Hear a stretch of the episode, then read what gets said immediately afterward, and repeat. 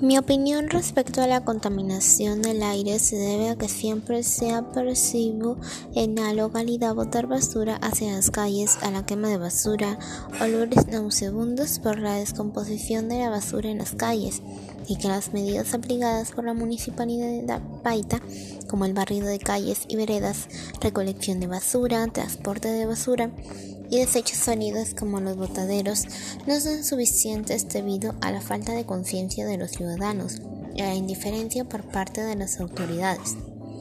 Las principales causas de la contaminación del aire están relacionadas con la quema de combustibles fósiles, carbón, petróleo y gas.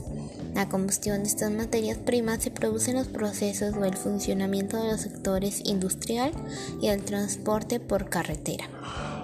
Los niños, y las personas mayores de 65 años, las mujeres embarazadas y las personas con enfermedades crónicas son más sensibles a los efectos de respirar estas partículas.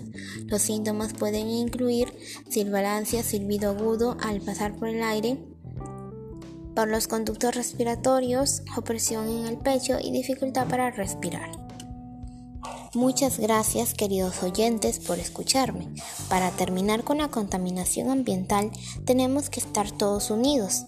Recuerda que el planeta tenemos que cuidarlo y evitar que se siga destruyendo por nuestros actos humanos. Mi eslogan es, tenemos un planeta y tenemos que cuidarlo. Gracias.